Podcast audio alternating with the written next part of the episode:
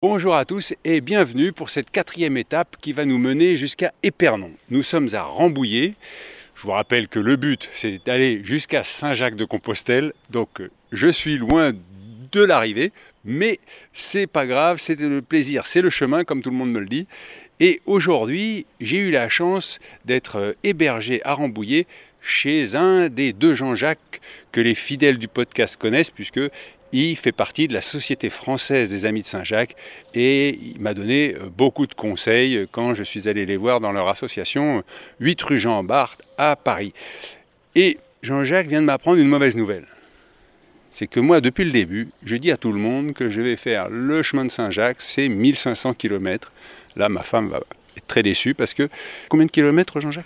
Eh ben, plutôt entre 1700 euh, et 1800, hein. sinon on en croit l'agence officielle des chemins de Saint-Jacques. Euh, Paris, Chartres, Saint-Jean-Pied-de-Port, c'est déjà 943 km.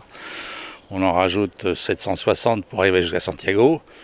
Trois dernières étapes incontournables pour aller euh, jusqu'à Fisterra, voir le soleil qui tombe dans la mer, c'est 118 km. Donc on est plus proche des 1700, 1800 voire 2000 euh, euh, si on se perd un petit peu en chemin, parce qu'il arrive à tout le monde, et ce qui est souhaitable aussi. Oui, alors il faut dire que moi, quand j'ai voulu savoir la distance, j'ai tapé sur Google Paris, Saint-Jacques-de-Compostelle. Et là, il m'a dit 1500. Mais bon, parce que lui, il prend l'autoroute, euh, Google. Eh bien oui, parce qu'à l'époque, au Moyen-Âge, les pèlerins, ils allaient par la voie la plus directe. Et bon, la voie la plus directe a été reprise depuis par les nationales, les voies de TGV, les autoroutes. Alors que maintenant, le chemin de Compostelle a plutôt tendance à cheminer et à passer tranquillement loin de tout ce qui est goudronné. Donc, ce qui explique la différence. Donc, euh, on est plutôt dans les 2000. Et Jean-Jacques, je voudrais vous replonger euh, quelques années en arrière, le jour où vous êtes parti de chez vous, on est devant chez vous, pour aller jusqu'à Compostelle. Alors, vous, étiez, vous avez fait exactement comme moi, vous étiez parti, ou plutôt c'est moi qui fais comme vous, vous étiez parti de la Tour Saint-Jacques, mais comme le chemin passe à Rambouillet, eh ben vous avez dormi chez vous. Le matin, où vous partez de Rambouillet, dans quel état vous êtes? Quand j'y repense, c'est là où j'ai eu en fait ma plus forte émotion. Les gens m'ont dit, tu verras, la forte émotion, c'est quand on arrive devant la cathédrale, place de l'Obradorio devant, devant la cathédrale. Et en fait, non, moi, c'était la boule au ventre, ça a été quand je partais, parce que je ne savais pas du tout, je mettais les pieds. Donc, euh, comme j'avais pas mal euh, averti les copains, je m'étais dit, si jamais je n'arrive pas au bout, si je suis obligé de rentrer au bout d'un mois, je viens me cacher dans ma cave, parce que je ne voulais pas paraître ridicule.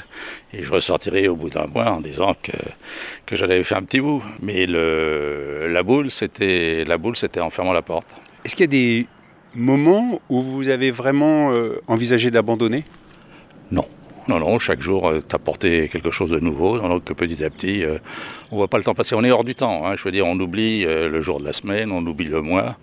Moi, j'ai même oublié la finale des championnats de France de rugby. J'ai même pas su qu'elle avait eu lieu, ce qui est pour vous dire.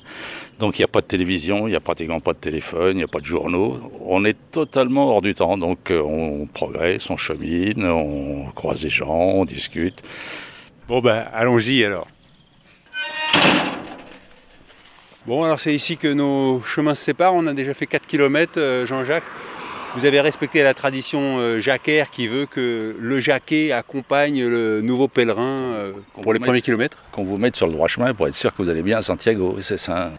Il n'y en a plus que pour 1800 km. Merci. À bientôt. Au revoir. Bon chemin, comme on dit. Buen camino.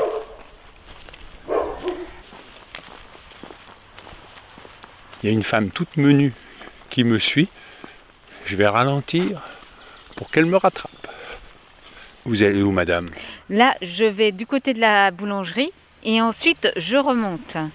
Et vous habitez dans le coin? Oui, j'habite à Gazeran. Et qu'est-ce que vous faites dans la vie?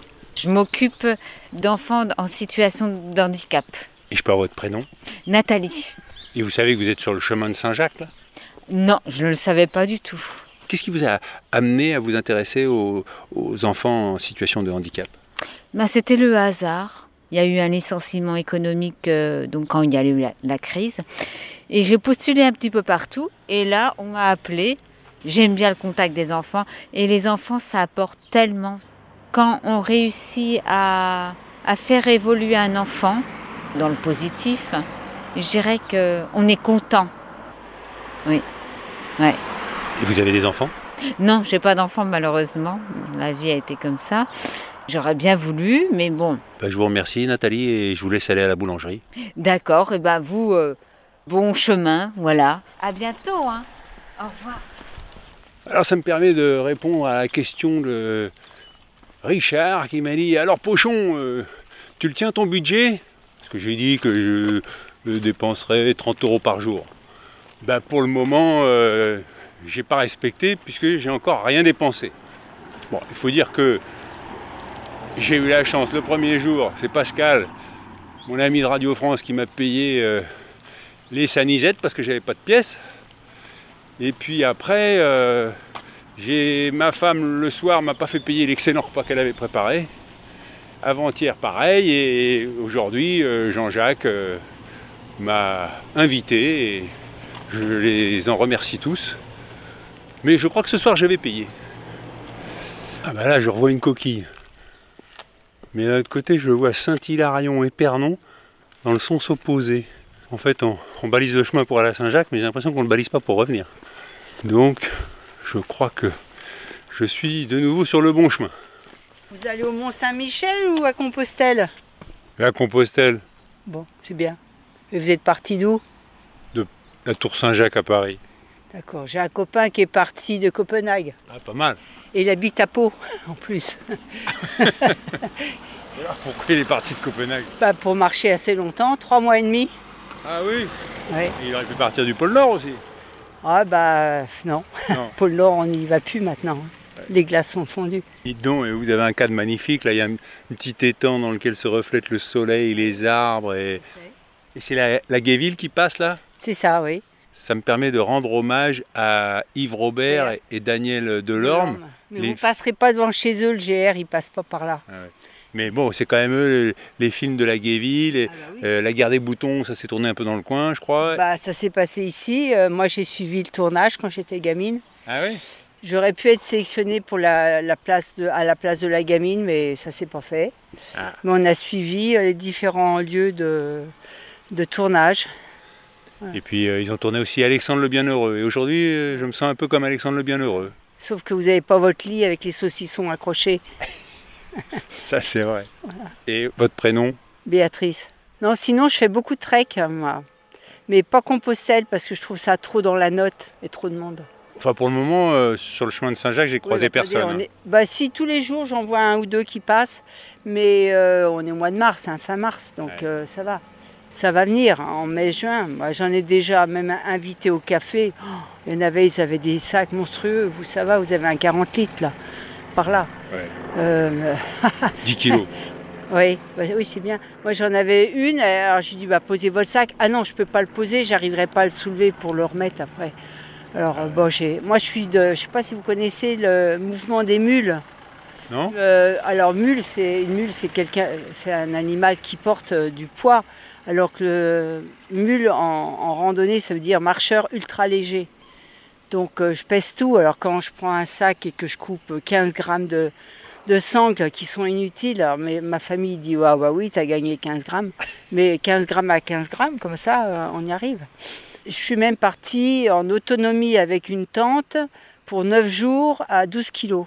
Oui, alors euh, ma, tenue, moi, j'ai deux paires de chaussettes, euh, deux culottes. J'ai même pas de soutien-gorge parce que j'accroche euh, un cordon de lacet d'un- d'une bretelle à l'autre qui, en tirant sur la chemise, ça me permet de faire un soutien-gorge.